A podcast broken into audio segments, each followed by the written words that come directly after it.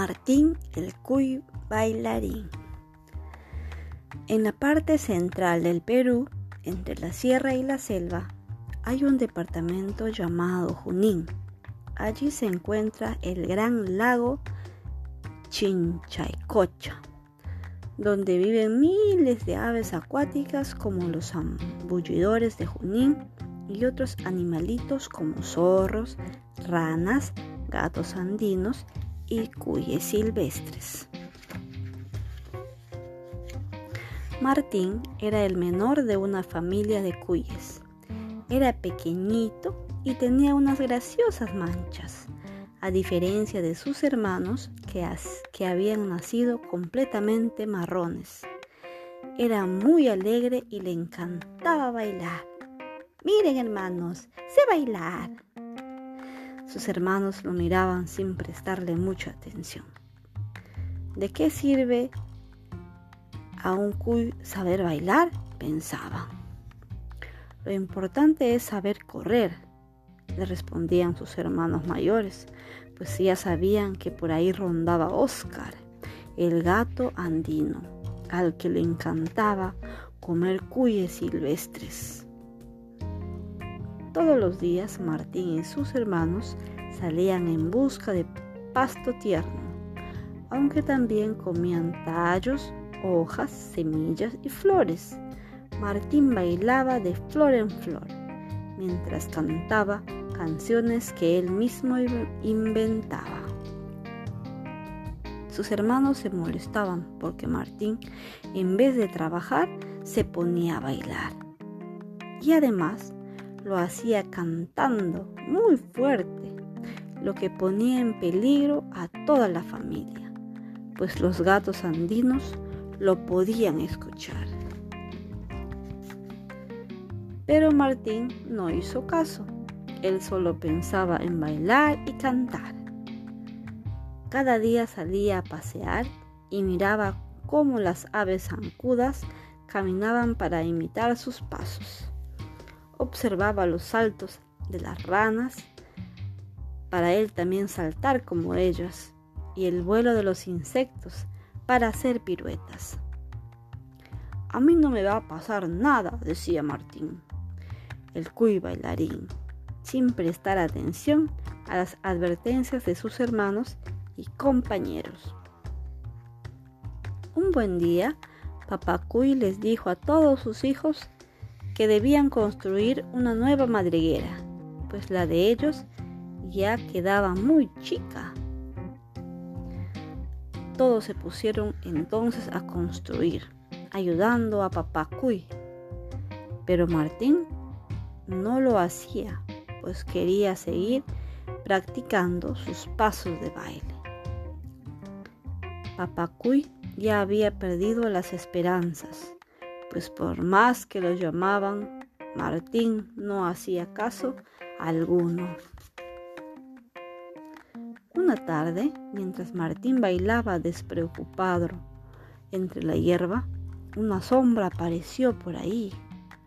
Martín no se dio cuenta porque los gatos andinos se confunden entre las rocas, es decir, se camuflan. Así que de pronto, ¡zas! Martín ya estaba entre las garras de Oscar, el gato andino, que se relamió pensando en el gran banquete que se iba a dar. Oh, no. Se lo suplico, señor Oscar, tenga compasión y perdóneme la vida. Yo sé bailar y bailaré para usted si me suelta. El gato andino se, echó a, reír. Nunca había oído sobre un cuy bailarín. Vamos a ver cómo bailas. Martín estaba tan asustado que sentía que su corazón se le iba a salir por el pecho. Se puso a bailar con todas sus fuerzas, salteó, zapateó, dio volantines y usó todos los pasos que había aprendido durante sus paseos, cuando no ayudaba a su familia. Oh, Eres toda una cajita de sorpresas, dijo el gato andino, fascinado por el cuy. Aunque el gato se llevó a Martín a su guarida, no pudo comérselo, porque no se trataba de un cuy cualquiera, era un cuy bailarín. Así que decidió encerrar a Martín en una jaula para poder mostrar su nueva mascota bailarina a los demás gatos. El gato se lo mostró a su novia, a su abuela y a su mamá. Todos los gatos se divirtieron mucho observando a aquel gracioso cuy bailarín. Debes cerrar bien la jaula. Ese cuy es muy gracioso y no se debe escapar, decían los familiares de Oscar. El gato aseguró muy bien la jaula del cuy.